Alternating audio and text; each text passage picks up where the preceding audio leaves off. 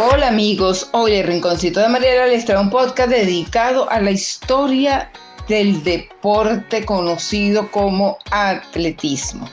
La palabra atletismo proviene del griego atlón, que significa lucha, competencia, combate. Nada se sabe de los primeros torneos deportivos, pero muy bien podría haber comenzado en una carrera pedestre.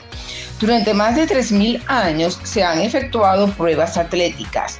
Formaban parte de las Olimpiadas originales que se celebraron en Grecia desde 776 a.C.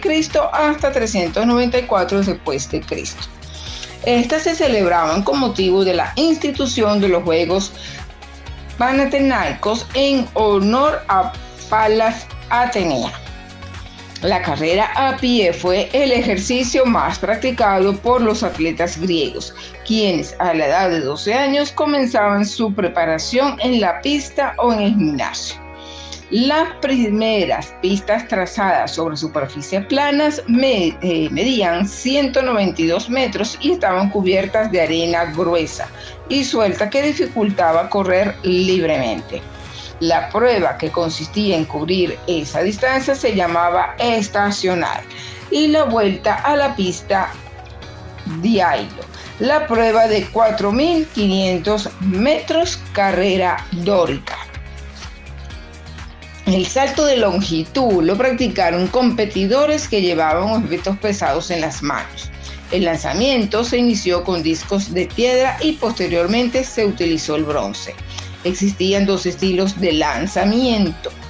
Hacia arriba para calificar el más alto y de longitud para calificar la mayor eh, distancia. También la jabalina se lanzaba en dos planos, horizontal y vertical, con objetivos prefijados. Era indispensable que la jabalina clavara su, eh, su punta de hierro en el blanco, en los lanzamientos hacia arriba, después de alcanzar su máxima altura, debían caer dentro de un círculo dibujado en la tierra. En el año 776 a.C., Corebus, originario del pueblo griego de Elis, triunfó en la prueba de carrera y en otras justas más, convirtiéndose en el primer campeón olímpico de la historia. En el año 394 a.C., se habían efectuado 293 Juegos Olímpicos, celebrados rigurosamente cada cuatro años, cada cuatro años en el Valle de Olimpia, sitio escogido para honrar a Zeus.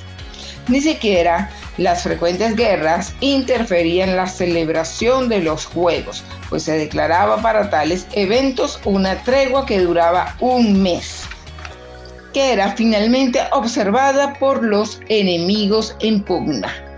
Los Juegos Atléticos que durante la civilización grecolatina y principalmente en los siglos 6 y 7 a.C. alcanzaron gran esplendor y, y decayeron notablemente durante la Edad Media. El resurgimiento del atletismo se produjo en Inglaterra a partir del siglo XV en 1617, el rey Jacobo I promulgó el famoso libro de los deportes, en el que se autorizaba la práctica de ciertos juegos atléticos hasta entonces prohibidos. A principios del siglo XIX eh, aparecieron nuevos instrumentos que ayudaron a su difusión. Los cronógrafos de precisión encargados de regular el tiempo empleado por los corredores durante ese periodo se celebró en Hams, Smith, Inglaterra, una de las primeras pruebas verdaderamente importantes del atletismo moderno. A partir de entonces, este adquirió carta de naturaleza en las más importantes competencias deportivas en Cambridge y Oxford se organizaron programas de pista y campo y en 1864 las dos universidades celebraron el primer encuentro eh, intercolegial de la historia eh, moderna. Fue en los Estados Unidos donde cobró el impulso más vigoroso al punto que en 1868 se fundó el primer club de atletismo que organizó ese mismo año el primer campeonato nacional de pista y campo. El 21 de septiembre de 1895 es una de las fechas más memorables del atletismo mundial, pues entonces se efectuó el primer encuentro atlético internacional entre los destacados clubes de Estados Unidos e Inglaterra. Desde la primera Olimpiada moderna, la de griega en 1896, el atletismo ha realizado plenamente el lema olímpico Citrus Altius Fortius, que significa más rápido, más alto, más fuerte.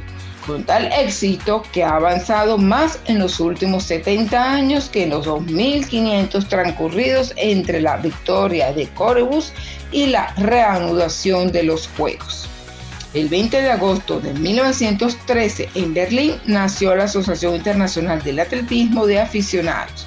16 países fueron los fundadores. Hoy esta asociación cuenta con 137 países miembros. Espero que les haya gustado este podcast muy completo dedicado a la historia del atletismo. Gracias y nos escuchamos en nuestro próximo podcast.